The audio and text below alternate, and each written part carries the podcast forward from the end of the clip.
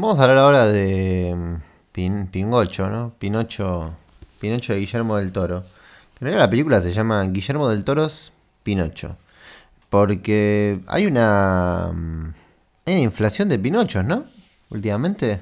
Eh, no sé qué. no sé qué pasó. Pero así como en algún momento ponerle que hay una inflación de vampiros, ¿no? Como de que salen tres películas de vampiros, ahora salieron tres películas. Nadie se esperaba, ¿eh? La moda de Pinocho. Eh, llegó la. Pinocho manía. llegó la Pinocho manía. Eh, Pinocho, aparte, gran equipo de futsal, ¿no? Histórico equipo de, de futsal argentino. Yo me acuerdo levantarme a la mañana, los sábados, sábado y domingo, levantarme en Fox que transmitían futsal. Creo que no lo hacen más. Eh, y estaba jugando Pinocho siempre. Eh, bueno, y le tocó el turno ahora a Guillermo del Toro. Hemos hablado, no, este año no hemos hablado, hemos hablado en redes de la Pinocho de CMX, una película que, bueno, la verdad que nos decepcionó bastante, eh, que es bastante mala eh, por, por SMX. Pero bueno, vayan a escuchar el episodio de SMX. Pero nada, era una película que no se notaba de él, ¿no? Como que era... No digo que no haya cosas de su obra porque las hay. Pero era más una parecía más una cosa de Disney sin alma, eh, donde nadie quería estar ahí, Tom Hanks haciendo el ridículo, eh, en fin, la verdad que no, no, nada, hay muy pocas co- cosas buenas que decir de la, de la Pinocho de CMX y ahora llega la Pinocho de Guillermo del Toro, que creo yo que lo que tiene eh, es, a ver, esto no, no aporta al, análisis de la película, pero lo quiero decir igual, se nota, si se quiere, como que es un proyecto que a él le interesaba hacer hace mucho tiempo y que tiene como cierto cariño y pasión, pasión metido atrás. Eh, es una película animada, ¿no? La de CMX era como live action animada. Esta es puramente animada. Es un estilo de animación bastante particular que recuerda a, mm, sí, al extraño mundo de Jack.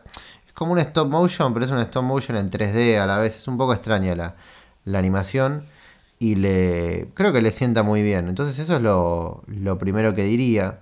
Después me parece que la trama, la verdad que no hay mucho, no hay mucho que contar, con la diferencia de que lo decide trasladar a eh, la Italia fascista, ¿no? De eh, pre Segunda Guerra Mundial, es decir, Mussolini llega al poder, como Hitler también en su momento, antes de que estalle la Segunda Guerra Mundial, hay todo un un par de largos años antes de que estalle la Segunda Guerra, donde ellos ya están instalados en el poder.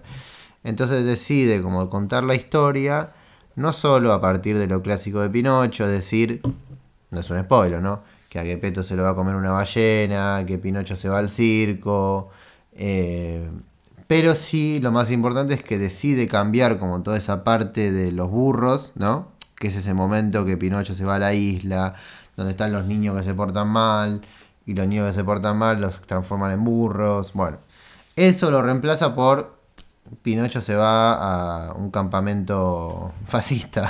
Eh, y creo que eso es como lo, lo primero que podemos hablar de, de la película, ¿no? Eh, ya te dejo la palabra, Citri, pero nosotros hablamos desde el toro regularmente en el podcast porque es un nombre actual, es un director que ya tiene su trayectoria y demás.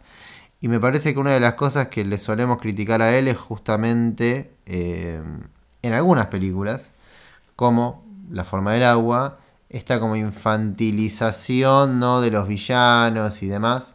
Y creo que acá se termina tirando un tiro en el pie, ¿no? Con, con eso de nuevo. O sea, y ya te dejo, me parece interesante, y creo que los dos coincidimos que es interesante llevar la idea de Pinocho a una cuestión más terrenal, histórica, el fascismo y demás. ¿Cómo lo hace Citri? Sí, eh, a ver, hay como dos villanos. Tres.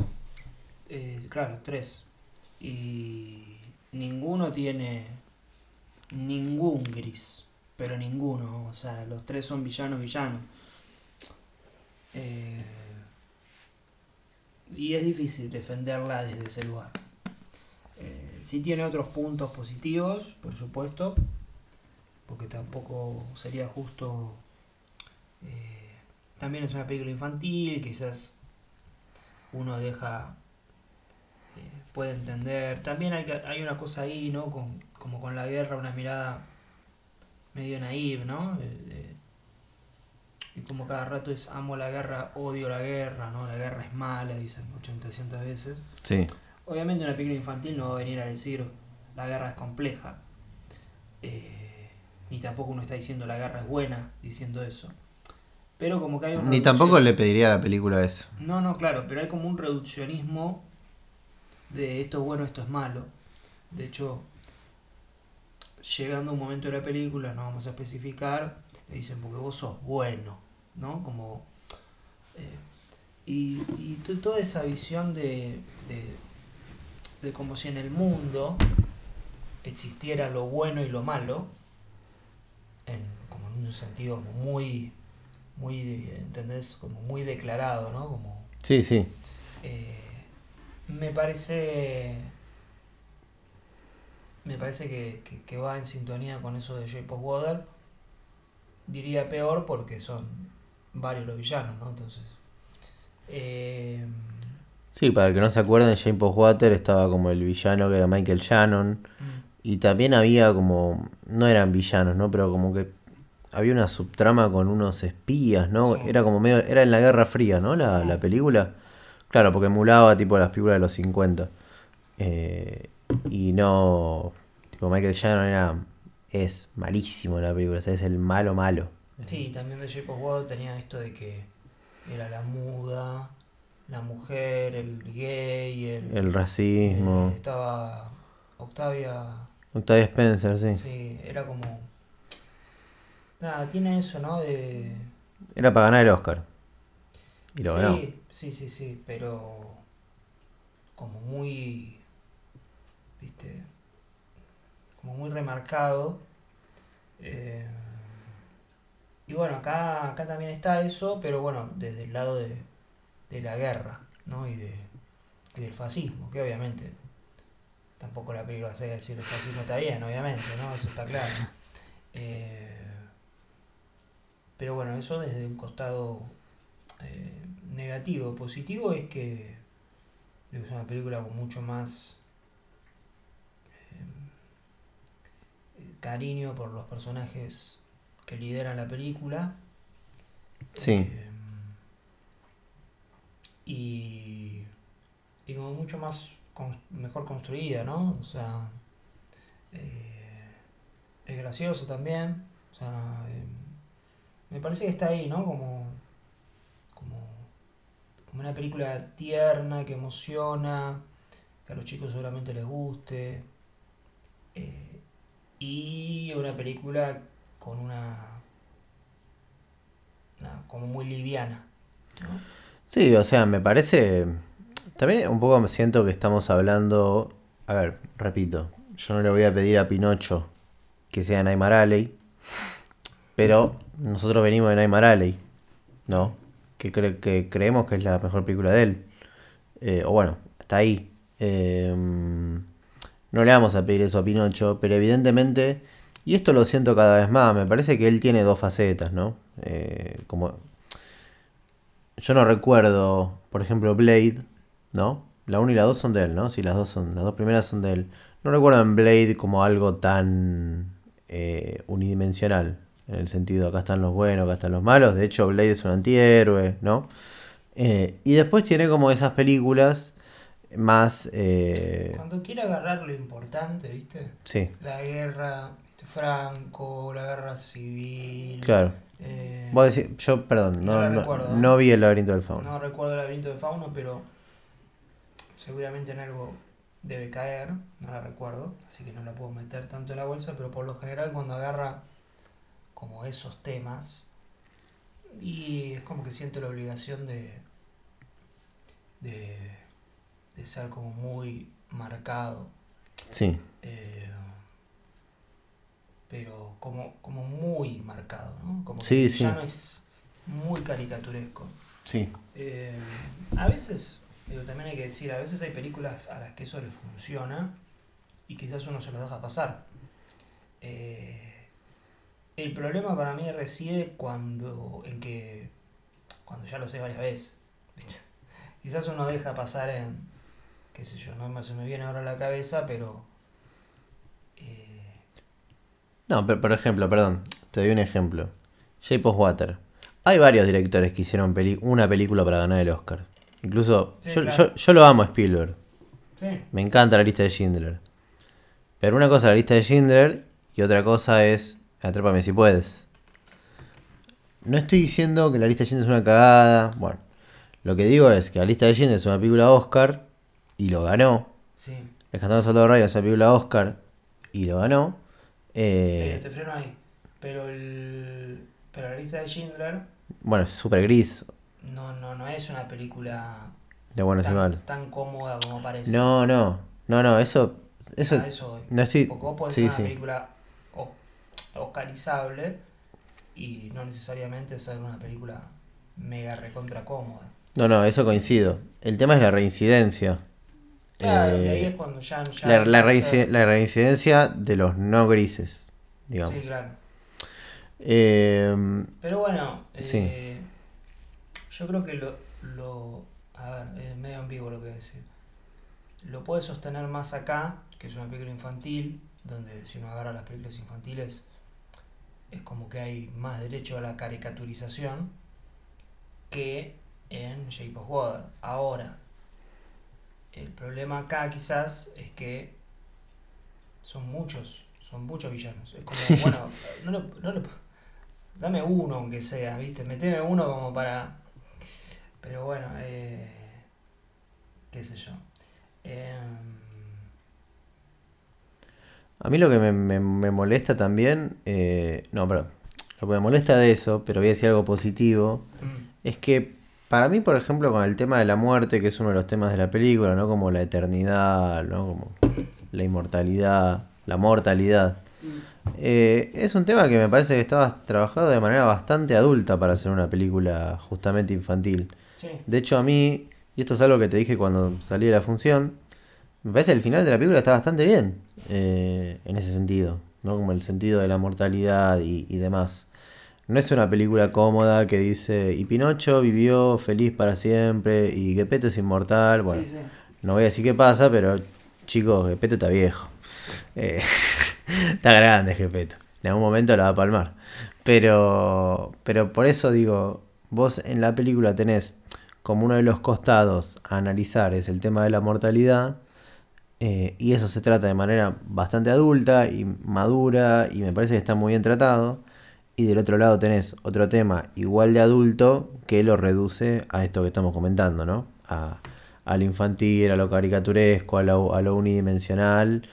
eh, y ahí es cuando incluso se hace subrayar más, ¿no? Como el problema con lo, con lo otro. Eh, después hay algo que me gusta mucho de la, de la peli, que a ver, no estoy diciendo que sea algo sutil, pero está bueno, ¿viste? Lo que hace con el Cristo, eh, con, la, con la madera de Pinocho, ¿viste? El, el plano inicial, el plano final, eh, también lo de las alturas. eh, o sea, me parece que, que es una película que, que está bastante bien construida a nivel cinematográfico. Eh, porque viste que muchas veces pasa esto con la animación, que la animación tiene como otras reglas. Entonces, muchas veces como que pasa esto de, bueno, pasa, puede pasar cualquier cosa. Eh, y acá me parece que está bastante más eh, como compacto y pensado más cinematográficamente. Eh, por último, quería decir una cosa más. Y es... me olvidé. ¿Qué iba a decir? ¿Con CMX o con Del Toro? Bueno, hay algo curioso es que Del Toro y CMX escribieron The Witches, Mira, ambos, y después hicieron ambos. Pinocho. sí. Eh, pero incluso The Witches de CMX tenía como... Es la mejor película que la que hizo después. Pinocho. Sí, claro. O sea, es raro, o sea, no sé, es raro lo que pasó con... ya sé que este, este segmento es sobre la Pinocho de- del Toro, pero digo, la SMX también la aprovechamos para hablarla, pero es raro lo, lo que pasó con esa película. Incluso, viste que lo, lo que va a hacer ahora, viste que SMX ahora vuelve al drama, ¿no? Una película de tres horas, que lees la sinopsis, no, tres horas no, pero es larga. eh, que, que el- la lees, viste, lees la sinopsis y decís, bueno, esto es MX, ¿no? Trata sobre el tiempo, ¿no? Bueno, en fin. Eh, así que nada, eh, yo creo que Guillermo del Toro, esto lo, lo hablamos también en, en el de Nightmare Alley, me parece que, que siempre es interesante ver sus películas, más allá de que tenga este costado, porque si hay algo que hace muy bien del Toro es hablar de cine y comentarlo y demás. Y si lo traslada a, la- a las películas como Nightmare Alley, genial, es un combo perfecto, porque no es un boludo del Toro. No. Incluso. mm, Y eso, eso está bueno remarcarlo porque es- muchas veces, viste, ya se le baja el precio. No, no, sí, sí. sí. O sea, nosotros estamos diciendo que Shape of Water es medio. Medio o tirando a muy floja. Pero siento que hay un ensañamiento directamente con, con Del Toro que a mí me cuesta entenderlo. De hecho, cuando nosotros hablamos bien de Nightmare Alley, por las cosas que se le pegan a Nightmare Alley, que son muy discutibles, no era lo mismo por lo que se le pegaba por Shape Water. Sí, de hecho, eh, yo creo que Shape Water, si bien, bueno, nada, sucede esto y qué sé yo qué, eh, Del Toro es un tipo que piensa muchísimo en sus películas, o sea, piensa cada plano, cada color, em, cada, cada decisión de vestuario, digo, sí, uno puede decir todos los directores, no, no, pero Del Toro eh, pi- piensa eh, desde, desde otro costado, ¿no? Desde cómo eso se va a vincular con bla, bla, bla. Eh, Piensa en cine, digamos. sí, sí, y eso, eso es muy palpable y eso además eh, posibilita revisiones en sus películas que otras películas eh, quizás del festival no, no ameritan y, y, y creo que por lo general se pasa un buen rato en sus películas, digo, por fuera de, de cualquier reparo que uno pueda hacer. Sí. Eh, y después, nada, a mí me parece un, un gran director. Y, y que siempre hay que verlo. Sí, y productor. Y productor. De hecho, Sí, sí. en este tiempo, muy reciente estamos hablando, ha salido esta serie, ¿no? Antológica para, bueno. para Netflix, que es el, sí, Guillermo del Toro como el gabinete, el gabinete de curiosidades, ¿no? Sí. Que después yo no los vi todavía, vos viste un par, ¿no? Eh, o viste solo, no. Por ahora el de Kent. Claro, vos viste el de Jennifer Kent, que hablaste muy bien en redes. Eh, y bueno, después tiene otros, son cinco, ¿no? Cinco, seis. No, seis. Seis. Tiene cinco más. eh, dirigidos por eh, como una galería interesante de, de directores de género. Después habrá que verlos, ¿no? Justo nosotros no los vimos, salvo vos, el de, el de Kent. Pero me da la sensación de que a mí ya la idea, ¿no? De haber creado eso, como que aporta a lo que estamos hablando de él. Como que evidentemente es, es una persona como que le, le, le interesa como todo lo que tiene que ver con el cine y el estado actual del cine y demás. De hecho, me parece que llamar a Jennifer Kent no te la llama cualquiera. Mm. Porque Jennifer Kent, o sea, dirigió The Babadook, después tardó muchísimos años en dirigir, eh, ¿cómo se llama? De, Nightingale. The Nightingale, una película que yo no vi, vos en su momento la, la mataste, Eh, y ahora, bueno, la, la volvés a decir que como que retomó, ¿no? Con, con este capítulo. Mm. Pero para mí ya el hecho de llamarla a ella es, eh, qué sé yo. Algún, alguno que otro te hubiese llamado al, no sé, a los directores de Scream Claro. o Ready or Not. Sí. O al director de Barbarian. Mm. Eh, así que bueno, me parece que, que, bueno, e- es eso de, de- del toro y veremos lo que hace, porque también, y ya terminamos, siento que esta película para mí es anterior a Nightmare Alley. Así Sí, que Sí, obvio. Sí, sí. Sale después, pero. estuvo hasta hace como 20 años queriéndolo hacer. Bueno, sí. así que nada, veremos qué, qué depara en el, en el futuro. Si tienen hijos, véanla. Sí. Sonaba que estás. ¿Eh? Claro, está claro. Está- Pareces el negro bull. Eh, no, está bastante bien la película, ¿eh? O sea, más allá de los reparos que dijimos. Ah, está aprobada. Está bastante bien la película. Así Sí. que. eh, bien, eso. Sí.